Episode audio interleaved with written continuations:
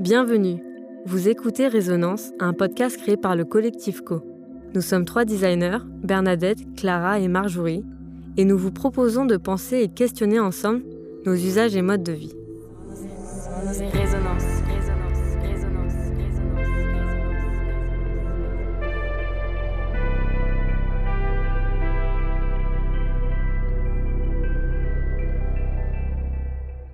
On a trouvé important d'éclairer la question qui nous hante toutes les trois depuis longtemps. En tant que citoyenne, utilisatrice, mais aussi en tant que designeuse, comment on fait pour agir? Qu'est-ce qu'on peut mettre en place pour maîtriser, voire limiter notre usage du numérique et donc notre impact environnemental? Les différents interviewés nous ont apporté des clés de réponse que nous avons organisées ainsi. On va commencer par parler de l'engagement des entreprises et d'une posture politique et économique pour ça, vous allez découvrir Agnès Crépé et Pierre-Alain Raffan et réentendre aussi la voix de Jean-Gabriel Ganasca. Ensuite, on évoquera un exemple d'appropriation des outils numériques à l'échelle de l'usager avec Gauthier Roussil. Avant tout ça, on vous a demandé votre avis. Franchement, aucune idée. Bah, par exemple, pour les mails, il faut supprimer ces mails régulièrement pour les serveurs, pour pas surcharger les serveurs, ça prend beaucoup d'électricité. J'ai revu ça, que les mails ça polluait et je, je m'en rendais pas forcément compte mais je pense qu'on ne le sait pas assez. À part utiliser un peu moins mon portable, mettre le mode économique, jouer sur des fonds noirs plutôt que des fonds euh, très lumineux, à part ça que j'ai déjà mis en place. Il euh, faut éteindre les prises quand on charge nos appareils, enfin, faut pas laisser les chargeurs branchés, des choses comme ça.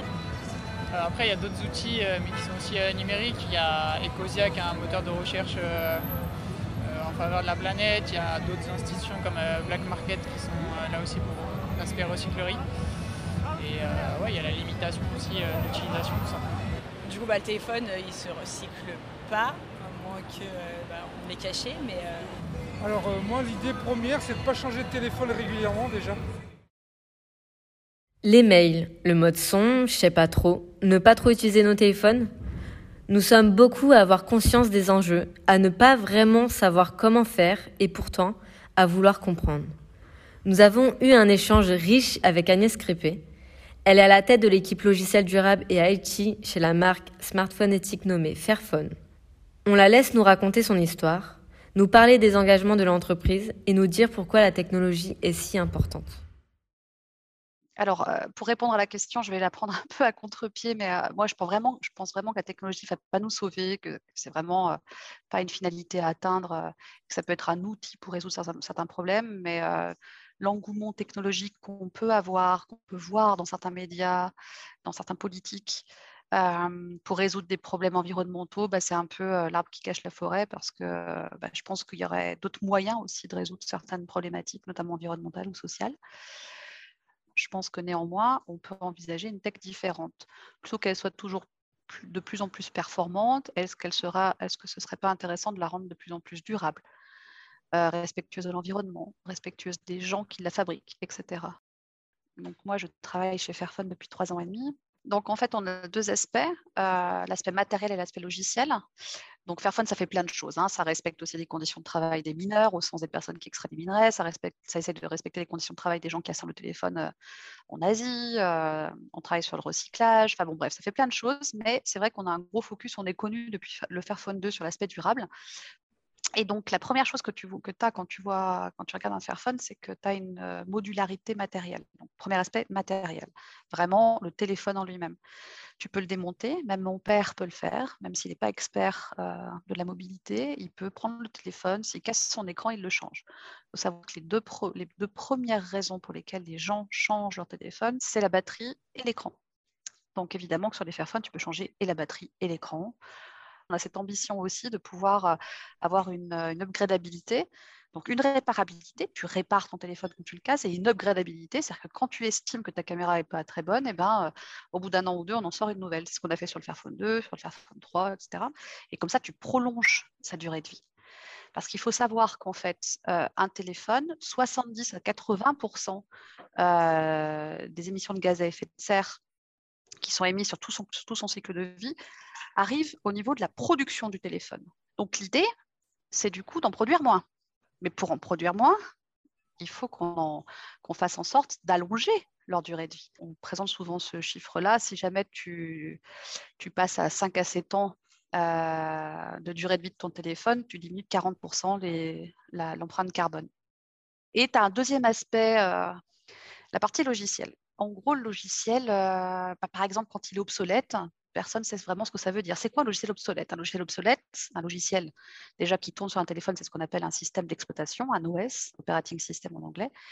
Et ce système d'exploitation, il va être obsolète si, par exemple, il n'a plus de mise à jour de sécurité par euh, le producteur de cet OS. Donc, si tu es dans le monde Android, par exemple, c'est Google. C'est Google qui produit Android. Donc, au bout de trois ans, trois ans et demi, Google, sur une version précise d'Android, Android 8, Android 9, etc., va te dire, écoute, moi, cette version d'Android, là, je la maintiens plus, elle est morte, je ne donne, plus de mise à jour de sécurité. Et si ton téléphone est toujours sur cette version d'Android 8, eh ben, ne plus recevoir de mise à jour de sécurité, ça veut dire que tu peux avoir des datas personnelles qui peuvent être attaquées, tu vas pouvoir ne plus installer, euh, vas plus pouvoir installer ton, appli bancaire, par exemple, parce que l'appli bancaire va refuser de plus avoir de patch de sécurité à jour. Si jamais euh, tu es fan de certaines applications, euh, il est possible que ces applications ne tournent plus avec des vieilles versions d'Android, non, pas d'un point de vue de sécurité, mais parce que pour l'app en question, les développeurs et les développeuses de l'app en question, ça peut être trop de taf de maintenir une rétrocompatibilité sur des versions antérieures d'Android. Donc tout ça peut faire que au final, ton téléphone, il n'est pas vraiment utilisable parce que le logiciel qui tourne dessus n'est pas à jour. Tu vois aujourd'hui, il y a une étude, aujourd'hui récemment, il y a une étude de la Commission européenne qui dit que c'est 20% des cas pour lesquels les gens arrêtent d'utiliser leur téléphone, la partie logicielle. Je, blâme moins Apple là-dessus, je ne suis pas du tout une pro Apple, mais je dois avouer qu'Apple a quand même un software, un, support logiciel quand même assez correct. Euh, incomparable vis-à-vis du monde Android. On est plutôt sur 5 à 6 ans, euh, alors que dans le monde Android, les OnePlus, les Huawei, sans les dénoncer, sont parfois à 12 mois, 18 mois de support. Chez Fairphone, ce qu'on fait, c'est porter tout seul, comme on peut, entre guillemets, des nouvelles versions Android sur des puces anciennes. Donc, même si le fabricant de puces ne supporte plus officiellement Android 10, Android 11 sur un téléphone qui a une puce âgée, eh ben, on va le faire quand même. Donc c'est du développement très bas niveau, etc. Mais on va essayer de se débrouiller pour faire en sorte que ça puisse, euh, que ça puisse marcher. Quoi. Et juste pour finir là-dessus, je blâme pas les, pareil, la partie seconde main et tout ça. Évidemment que c'est bien d'acheter du seconde main. Mais le problème, c'est que si tu achètes sur Back Market un téléphone euh, recyclé, euh, c'est super. Sauf que si tu fais pas gaffe à la partie software support, le support logiciel, pardon, qu'est-ce qui va se passer? Ton téléphone, il est peut-être déjà obsolète, ou il va l'être du point de vue logiciel, ou il va l'être dans six mois. Mais ça veut dire que toi, tu achètes sur Back Market un Samsung qui a deux ans, tu te dis ça va, c'est pas pire, mais sauf qu'un an après, Samsung va arrêter. Pas la faute de Back Market. Hein. Donc tu vas pouvoir, tu vas pouvoir penser euh, faire un geste euh, intéressant, euh, bien pour l'environnement, d'acheter du seconde main. Et si tu fais pas gaffe à ces aspects-là, dans six mois, tu vas racheter un autre. Souvent, en fait, les gens ne se posent pas cette question-là. Mm. Moi, j'en arrive à des moments à dire à, mes, à, mes, proches, si tu veux acheter sur Back Market, prends un Apple concrètement, si, justement tu t'intéresses au support logiciel, bah ouais, Apple, ils sont à 5 ans. Dans la stack Android, tu es à 2 ans. L'engagement de Fairphone est le reflet d'une démarche globale cohérente avec les enjeux que nous traversons. Nous nous demandons pourquoi tous nos appareils ne pourraient pas être durables. Vous avez peut-être déjà entendu parler de l'indice de réparabilité. C'est une mesure mise en place le 1er janvier 2021 dans le cadre de la loi anti-gaspillage. Alors parlons politique. Les lois peuvent-elles nous aider à créer de l'engagement? Pour aborder le sujet, nous sommes allés à la rencontre de Pierre-Alain Raffan. Il est député de La République en marche, il a travaillé pendant huit ans dans un cabinet de conseil sur le sujet du big data et il a aussi fait une thèse sur les impacts sociaux et sociétaux des intelligences artificielles. Aujourd'hui, il s'engage à porter ces sujets en politique. Par exemple, en contribuant activement à la loi du 15 novembre 2021 visant à réduire l'empreinte environnementale du numérique en France. C'est une loi qui cherche à nous responsabiliser, qu'on soit professionnel, acteur public ou utilisateur. La politique, elle est, euh, elle est censée s'intéresser à tout. Hein, si vous reprenez le, sujet au sens noble du terme, c'est pouvoir euh, faire en sorte d'améliorer, faire une amélioration continue du quotidien de chacun euh, avec les valeurs de, la nation. Et donc le numérique a un impact, on le voit très bien, tout le monde s'en sert tout le temps et ça a des impacts très positifs dans un sens après il y a d'autres impacts derrière. Et ces impacts, ils peuvent être néfastes pour la planète et, même pour l'humain au sens large, et l'humanité euh, par rebond. Euh, et c'est là où la politique doit apporter un cadre pour garantir qu'il n'y ait pas de dégâts, ou les limiter, parce que des dégâts il y en aura forcément, mais les limiter pour se concentrer après sur les aspects positifs. Au sein de cette loi, il y a eu des choix qui ont été faits, parce qu'on n'a pas pu euh, tout traiter et tout embrasser, mais en tout cas, les choix qui ont été faits, c'est de dire, on va axer d'une sur le sujet de la sensibilisation, donc on va faire en sorte que ce sujet soit intégré euh, dans les écoles, euh, même dès le plus jeune âge. Il y a un sujet après de limitation de la pollution matérielle. Quand on dit que chaque euro est un vote, je pense que ça aussi, on, doit pouvoir le diffuser. C'est-à-dire que quand j'achète ça, il faut que j'ai conscience de ce qui se passe pour la construction de, ce matériel. Il y a des personnes qui, vont vous dire le fait de m'interdire de changer tous les jours de téléphone, vous touchez à mes libertés. Ça peut s'entendre d'un certain point de vue, euh, mais nous on pense surtout à la liberté globale de l'humanité. Hein. C'est-à-dire que si euh, on cède à tous nos caprices tout le temps, collectivement, bah, on ne peut pas y avoir de destin commun sur l'humanité. Vous avez créé un comité scientifique pour euh, questionner les enjeux liés au, numérique. Est-ce qu'il existe encore? Est-ce qu'il continue à travailler pour poursuivre ce projet de loi? En fait, il vient d'être créé par la loi. C'est un observatoire qui va être copiloté avec l'ARCEP, donc c'est l'organisme qui gère toute la partie télécommunication en France, qui régule, hein, l'autorité de régulation des communications, et l'ADEME. L'ADEME, c'est ce qui gère tous les sujets environnementaux au sens large. Hein. Mm. Et donc, ensemble, ils vont travailler pour avoir euh, des études euh, permanentes et communes et avoir les chiffres les plus précis possibles sur ces sujets et pour nous aider à prendre des décisions éclairées. Pour nous, en politique, bien évidemment, et aussi pour l'ensemble des citoyens. C'est-à-dire qu'il y aura aussi des fiches euh, sur l'impact de nos usages, sur comment limiter nos impacts. Donc ça va être des guides. Et ça, ça, on en manque en France. Hein. C'est pour ça qu'on n'est pas au courant de ce qui se passe derrière tous ces usages-là. Dans le compte rendu des échanges, votre collègue défend l'idée que d'adopter une démarche numérique responsable en France n'est pas envisageable, car nous serons désavantagés face aux GAFAM et dans la compétition mondiale. Qu'en pensez-vous? C'est une vision que je ne partage pas.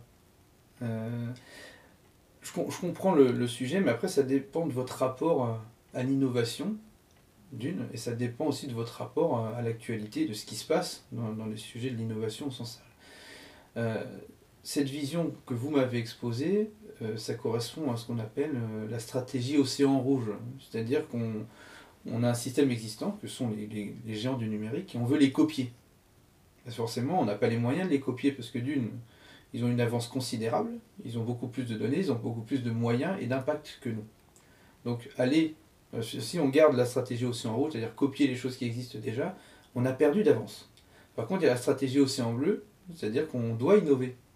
Quand vous regardez tout ce qui se passe à l'heure actuelle sur le, numérique au sens large, euh, nous, on a les moyens de mettre, de faire en sorte qu'on ait un numérique socialement responsable, euh, l'IA for good, hein, il y en a qui, qui, qui parlent de ces sujets-là, mais de se dire, Mettons toutes les nouvelles technologies au service de l'environnement, au sens large du bien-être euh, et, du mieux vivre.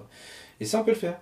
C'est-à-dire qu'on peut innover, avoir des nouvelles technologies. Il y a de l'intelligence artificielle, la cybersécurité, du quantique, euh, tout ce que vous pouvez entendre, la blockchain hein, dans, dans, la vie de tous les jours, au service de l'environnement. C'est-à-dire qu'on peut innover et améliorer l'environnement avec ces nouvelles technologies. Est-ce que ça implique du coup une sorte de hiérarchie entre euh, ce qui est bon du coup pour l'environnement, pour l'humain, et ce qui paraît être plus euh, anecdotique, et de se dire que ce qui est plus anecdotique, bah, du coup, on n'investit pas dedans, mais c'est quand même peut-être euh, un apport de loisirs ou autre. Enfin, ça peut être aussi très subjectif de, de hiérarchiser.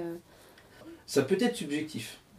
maintenant, on, sait qu'on a des, des, indicateurs au niveau mondial. Hein. Mm. Moi, je, me base très souvent sur les, les 17 objectifs de développement durable qui ont été votés à l'ONU en 2015 où il y a des indicateurs très précis. C'est-à-dire qu'on peut mesurer, à chaque fois qu'on fait quelque chose, qu'un pays engage une action, si ça dégrade un de ces 17 objectifs, ben si on prend ce canevas qui est voté par les 193 pays qui sont affiliés à l'ONU, ben on peut dire que les nouvelles technologies doivent permettre à ces gouvernements, donc à la recherche, à l'industrie, à tout le monde, d'améliorer chacun de ces indicateurs en même temps, en tout cas ne pas les dégrader. Donc ça, ça sort d'une objectivité. Mais ça ne veut pas dire qu'on va interdire des usages récréatifs. Au contraire, vous prenez euh, Google. eh ben, ils ont développé une intelligence artificielle qui permet de réduire leur consommation en leur disant bah là, euh, personne ne se sert grosso modo sur tel pays de vos technologies, alors on limite l'énergie au lieu d'avoir une énergie continue. En faisant ça, ils ont réduit de 40% l'impact de leur serveur. Donc la nouvelle technologie permet de réduire l'impact environnemental de leur serveur qui commençait à beaucoup trop polluer. Je connais, je pense, la réponse euh, de la question suivante, mais je vais quand même la poser. Est-ce que pour vous, numérique responsable et économie du numérique sont compatibles? Du coup, oui. Euh, mais là où on doit être vigilant, c'est d'apporter euh, toutes les informations au plus grand nombre. Plus on aura conscience de ces choses-là, plus on pourra chacun participer. Hein.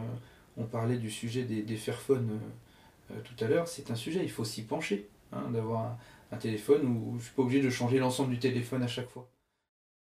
Honnêtement, on trouvait ce projet de loi super intéressant. Pourtant, très vite, on s'est rendu compte que plusieurs articles de loi avaient été retirés du projet, car ils étaient considérés comme trop contraignants pour le marché français. Pour certains, interdire le scroll infini et l'autoplay en France dévaloriserait le marché public. Alors peut-être que ça serait intéressant de questionner le modèle généralisé par les GAFAM. Selon Pierre-Alain Raffan, numérique responsable et économie du numérique sont compatibles. Mais qu'en est-il pour une entreprise qui produit des téléphones? Si Fairphone euh, obtient dans les années à venir la clientèle d'Apple ou Samsung, est-ce que tu penses que c'est possible de maintenir une production responsable avec euh, une échelle euh, démultipliée? Alors, si je parle, effectivement, la question est plus la production. Donc, il y a deux angles, la partie extraction de minerais et la partie assemblage du téléphone. Donc, l'extraction de minerais, oui même si c'est très lent d'ouvrir une filiale de minerais équitables, hein, parfois ça nous prend 2-3 ans, c'est pour ça que c'est qu'on n'a pas l'intégralité des minerais qui est équitable chez Fairphone, il y en a à peu près que 14 sur 40 à l'heure actuelle. Récemment, euh, il y a deux ans, on a par exemple lancé la Fair Cobalt Alliance, l'alliance de cobalt équitable au Congo. Euh, et pour lancer les telles alliances, donc arriver à extraire du cobalt de manière équitable, sans, sans enfants, euh, etc., euh, pour, arriver à avoir un volume décent et que les gens nous ouvrent leurs portes et soient OK pour lancer ce genre d'extraction de, minerais, il a fallu qu'on trouve des partenaires. Parce que le volume d'achat, quand on veut acheter du cobalt en, étant producteur de téléphone, forcément le volume n'est pas très haut, puisque c'est un téléphone. Donc du cobalt, on n'a pas besoin, euh, tu n'as pas besoin de cobalt comme quand tu construis une voiture électrique, par exemple. Donc pour ce faire, on a dû convaincre des partenaires, donc à la fois des ONG, mais aussi des partenaires industriels. Donc on a eu Tesla et Volvo, par exemple. Et Tesla et Volvo, ils ont d'autres volumes d'achat que nous. Ils ont, besoin de kilos de cobalt. Et ça marche.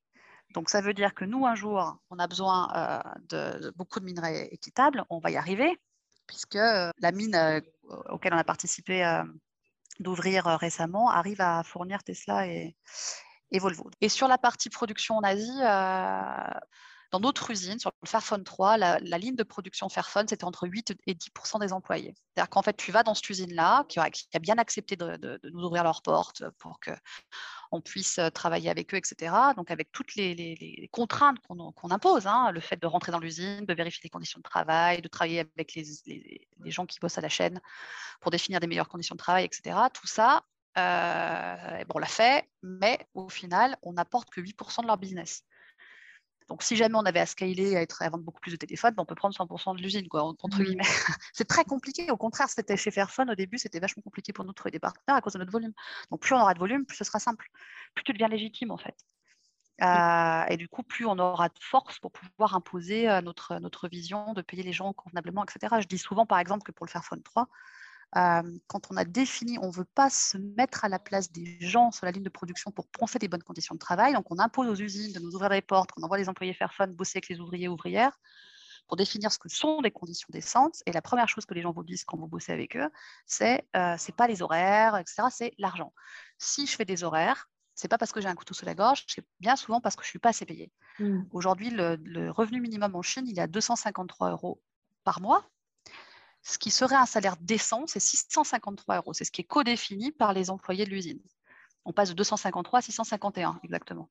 Nous, on l'a fait sur le Fairphone 3, on l'a donné les 651 euros, ça correspondait à 1,85 dollars sur le prix d'achat du téléphone.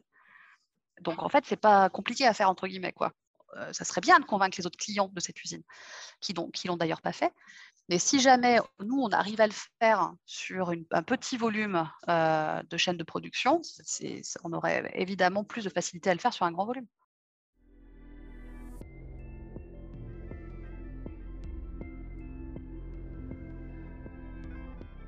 Là, on vous propose un petit focus à destination des concepteurs, conceptrices et de toutes celles et ceux qui sont à l'origine de projets variés.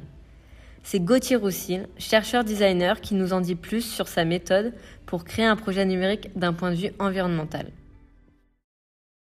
J'ai créé une méthodologie sur comment gérer un projet, un projet numérique d'un point de vue environnemental. Et les, trois piliers, enfin les trois points de départ euh, que je mets en place au début, c'est euh, on doit réduire l'empreinte environnementale du service, qu'il soit numérique ou non. Il n'y a pas un secteur qui ne devra pas être transformé, donc euh, tout, doit être, tout, doit, être repensé. Le deuxième point, qui est quelque chose de très normal pour les designers, c'est de se dire aussi que le service est là pour répondre à des besoins exprimés par les usagers. Et le troisième point, qui est vraiment le plus important, c'est euh, s'il faut numériser ou pas, et à quel degré il faut numériser.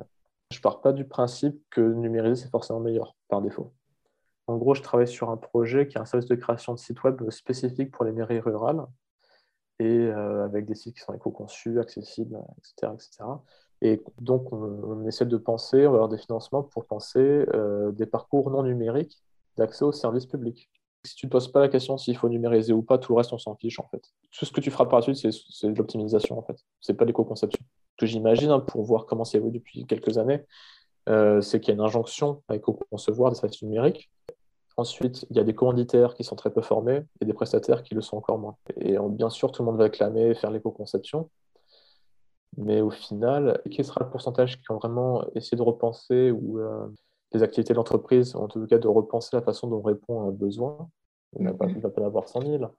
Euh, mais en tout cas, ceux qui sont très avides d'avoir, de refaire une vitrine communicationnelle par leur site web, parce que c'est vraiment ça de ce dont on parle, hein, c'est des groupes qui ont les moyens. Et les bons, ceux qui, les bons professionnels, ou en tout cas, qui, en tout cas les professionnels qui savent bien éco-concevoir, qui, sont bien formés, et qui ont des, des, considérations éthiques un peu plus fortes, ils vont les, refuser, les contrats pour total et, mm. et machin chose. Donc, si mon hôpital va intégrer des équipements connectés, type euh, pompe à insuline connectée, machin chose comme ça, euh, très bien. Mais est-ce qu'ils ont un budget de cybersécurité? S'ils l'ont pas, ça sert à le faire. Je dis ça pour montrer aussi que l'éco-conception, ça ne dit pas en vase clos aussi. Ça fait que déborder en permanence. C'est un objet glissant. Euh, moi, d'un point de vue de designer, euh, je ne fais pas l'éco-conception sans faire l'accessibilité, sans faire de l'open data ou du logiciel libre. Et je décide de faire des trucs qui sont quand même assez sécurisés, qui répondent en tout cas à des standards de cybersécurité. Enfin, tout doit venir ensemble, en fait. Et, et c'est bien là la proposition de l'éco-conception c'est pas une couche supplémentaire à un cahier des charges qui, qui, est de plus en plus complexe et indigérable, mais c'est un levier de plus pour faire entrer toutes les bonnes pratiques d'un coup. Jean-Gabriel Ganaskia, professeur d'informatique à la Sorbonne à Paris et éthicien, a partagé avec nous sa vision de l'éthique numérique appliquée aux entreprises. Donc, euh, comment faire en pratique hein Hein, il y, a, un terme, hein, puisque vous êtes des spécialistes de design, hein, qui est important, ethics by design. ça veut dire quoi Ça veut dire euh, à la fois dès la conception, être capable de penser euh, aux usages qui vont être faits euh, des dispositifs et de s'assurer qu'il n'y a pas de, problème qui se pose. Par exemple, si vous concevez un, un boîtier télévision, regardez où sont traitées les données pour s'assurer que les choix individuels ne sont pas utilisés par d'autres. Moi, je, mon, idée, hein, c'est qu'il faut avoir euh, trois types d'instances de, de, hein, pour, euh, pour faire ça.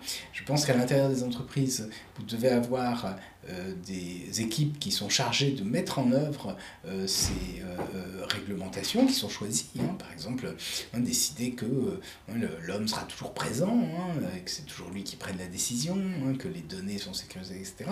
Et puis avoir un euh, comité qui soit lié à l'entreprise, mais qui soit un peu extérieur à l'entreprise, qui soit capable de suggérer des, problèmes, d'anticiper les, difficultés hein, et, bien sûr de, soumettre euh, euh, les solutions ou en tout cas des idées hein, à ce comité interne à l'entreprise, hein, parce que le comité externe n'est pas fait d'ingénieurs, il est fait de, personnes qui ont une compétence technique, mais qui ont aussi une connaissance des enjeux éthiques. Et puis ensuite, pour que le consommateur lui-même soient Je pense qu'il faut qu'il y ait des organes de certification extérieurs hein, qui, par exemple, valideront le fait que un dispositif ne centralisera pas les données à l'extérieur. Hein. et ça, ça ne peut pas être l'entreprise qui le dit parce que ça n'inspirera pas la confiance.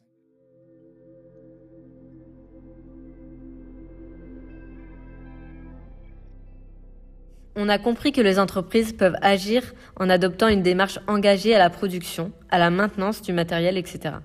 Mais aussi, pourquoi pas, en adoptant trois types d'instances qui permettraient de valider une certaine éthique numérique dans les projets, comme l'imagine ou le propose Jean-Gabriel Ganassia.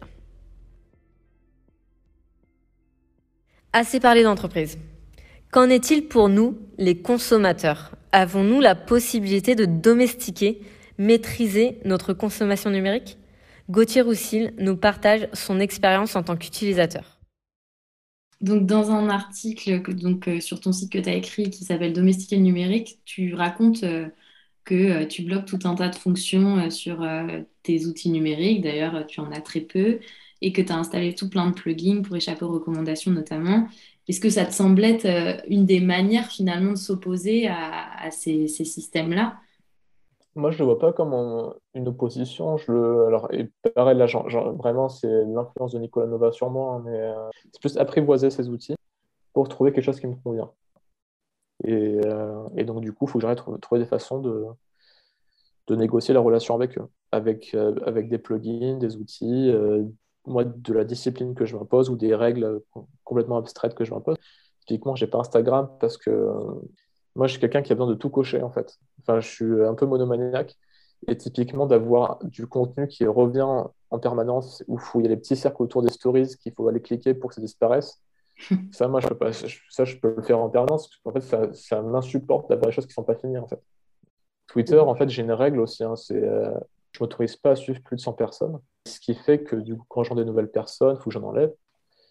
Et j'ai configuré Twitter en mettant plein de mots-clés, euh, enfin, en plein de choses euh, pour essayer de, faire, de filtrer. Et ce qui m'empêche aussi de rester trop longtemps. Enfin, maintenant, moi, j'en suis arrivé à un truc de créer l'environnement qui me convient et dans lequel j'ai pas l'impression de subir euh, les propositions des outils autour de moi.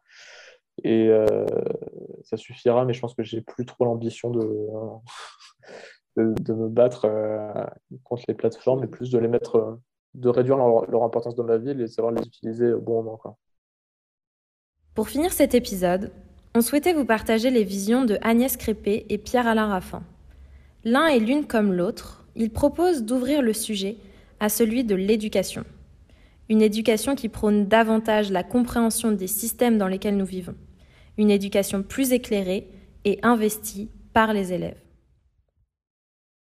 Donc, comment on fait, comment on peut engager les nouvelles générations de tech et notamment peut-être les, ingénieurs euh, qui sont formés aujourd'hui? Il faut que des gens comme nous aient leur place dans les écoles d'ingénieurs pour aller un peu, pas porter la bonne parole, j'aime pas ça, mais pour montrer qu'il y a des exemples alternatifs. Moi, quand j'ai fait mes études d'ingénieur, je voyais EY, je voyais Capgemini qui passait dans les rangs de l'école et qui avait des buffets.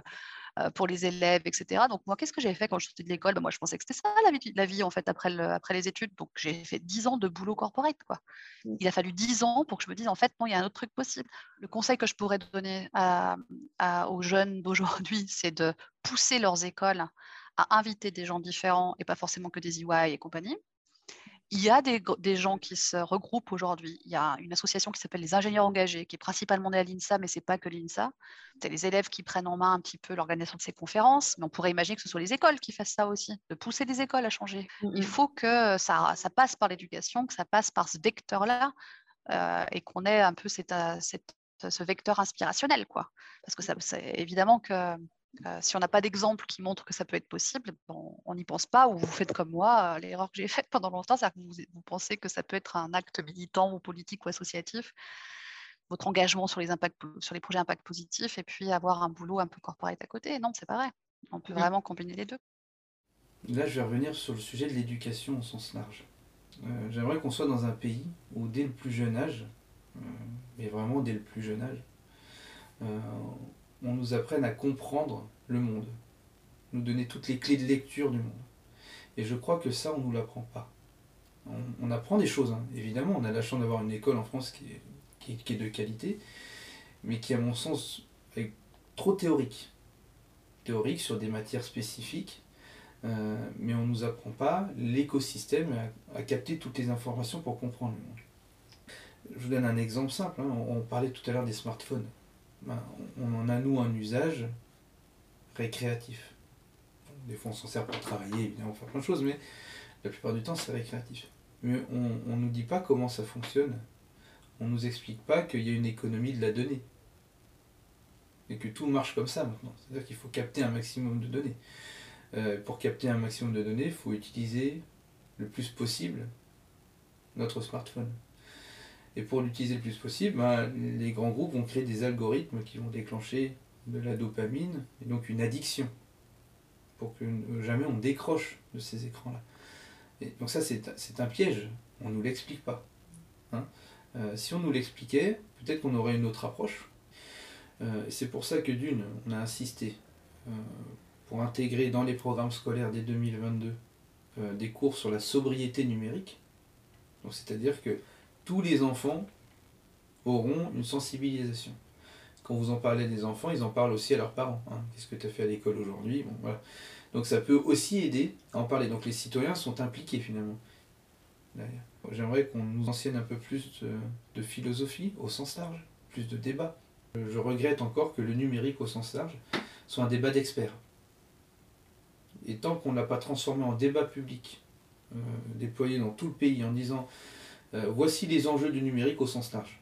Euh, qu'est-ce que vous en pensez Et qu'est-ce que vous voulez que la France fasse pour répondre à ces problématiques-là Ou pas Mais qu'il y ait un débat public et partagé. Hein, comme une convention citoyenne, mais élargie, en disant il y a trop d'enjeux, il y a trop d'impact, euh, quelle est la position de votre pays et où est-ce que vous voulez emmener la nation sur ces sujets? Apprendre à se connaître euh, et à développer collectivement euh, ce qu'Edgar Morin appelle la pensée complexe. C'est-à-dire que j'ai conscience de tout ce qui se passe et après je, forge ma propre opinion, mais on ne m'a pas caché les choses. On m'a tout expliqué. Et ça, je crois vraiment, au fond de moi, que le jour où l'école se transformera sur ces sujets-là, au-delà de faire faire des projets utiles à, la société et à la planète, euh, je crois que ça changera vraiment des futures générations et notre pays au sens large. Parce qu'on n'attendra pas de découvrir, une fois que vous êtes sorti d'études, si vous avez fait des études ou bien plus tard, comment fonctionne le monde, comment fonctionne le système politique, comment fonctionne voilà, tout ce qui nous entoure et ce qui nous compose. Et le jour où on changera ça, je crois que c'est possible, ça peut prendre beaucoup de temps. Euh, je pense qu'on. Finalement, l'école va, former pas des travailleurs, mais des citoyens éclairés.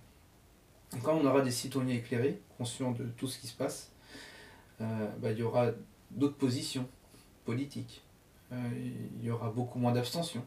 Et donc d'autres choix politiques, d'autres personnalités politiques, d'autres programmes politiques. Et donc un autre chemin pour la nation et pour ces générations.